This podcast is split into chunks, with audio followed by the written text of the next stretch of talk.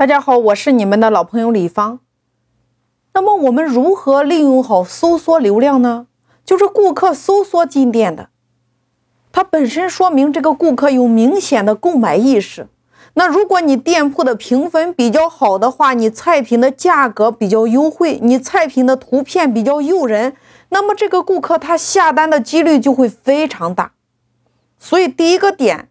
你要保证顾客他能够搜索到你店铺的主营产品，店铺名称后边你要加你的主营菜品的名称，你的菜品名称要符合顾客的搜索习惯。如果菜品名称有不同的叫法，你可以在通用菜品名称后边加果号备注。这样的话，你保证两种搜索方式都能搜到店铺的菜名，店铺的主营类目要符合你的主营产品，这是第一点。第二点，搜索结果要能促使顾客下单，你要优化你的菜品图片，设置合理的价格和活动，必要的时候你要对主营热销菜品要做折扣。这样在搜索结果中显示的优惠力度会更大，能够吸引顾客今天点击进店。我们说了，如果今天顾客不点击，等于你们之间的故事就无从发生。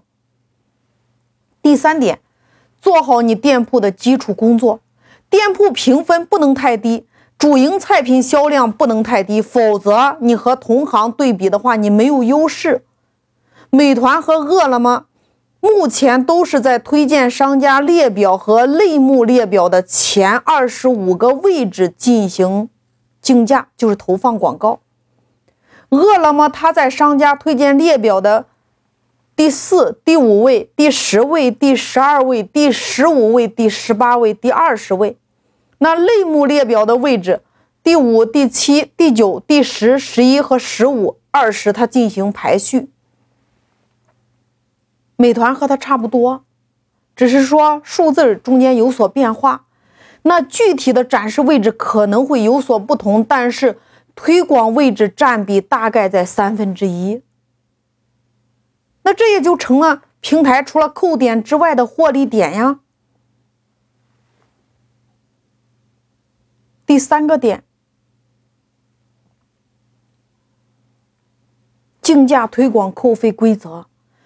系统根据商家的出价，就是你的出价和店铺的综合质量，给你进行排序。它依次占据是前二十五位。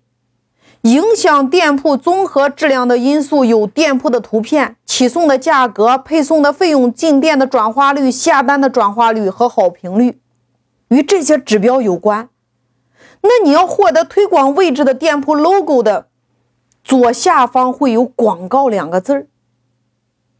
你一看，它左下方有俩字广告”，就是花钱买的流量。用户透过广告这个点击，就是点击了进入店铺之后，它才会产生计费。透过其他渠道用户进店是不扣费的。所以在这里大家需要注意的，系统会根据商家的出价乘以商户的质量，来综合给你排序。所以不是出价越高，你的排名就越靠前。你一定要看你商家的质量得分，然后他会根据满减活动、起送价、配送费、店铺图片等等影响用户点击。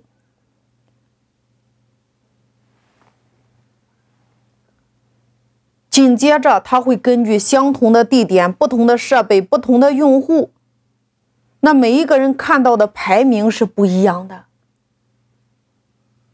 商户，如果今天你频繁的去调整你的出价，随时有可能会出现排名的变动。比如说预算不足，或者说有的商家余额不足的时候，也会影响排名。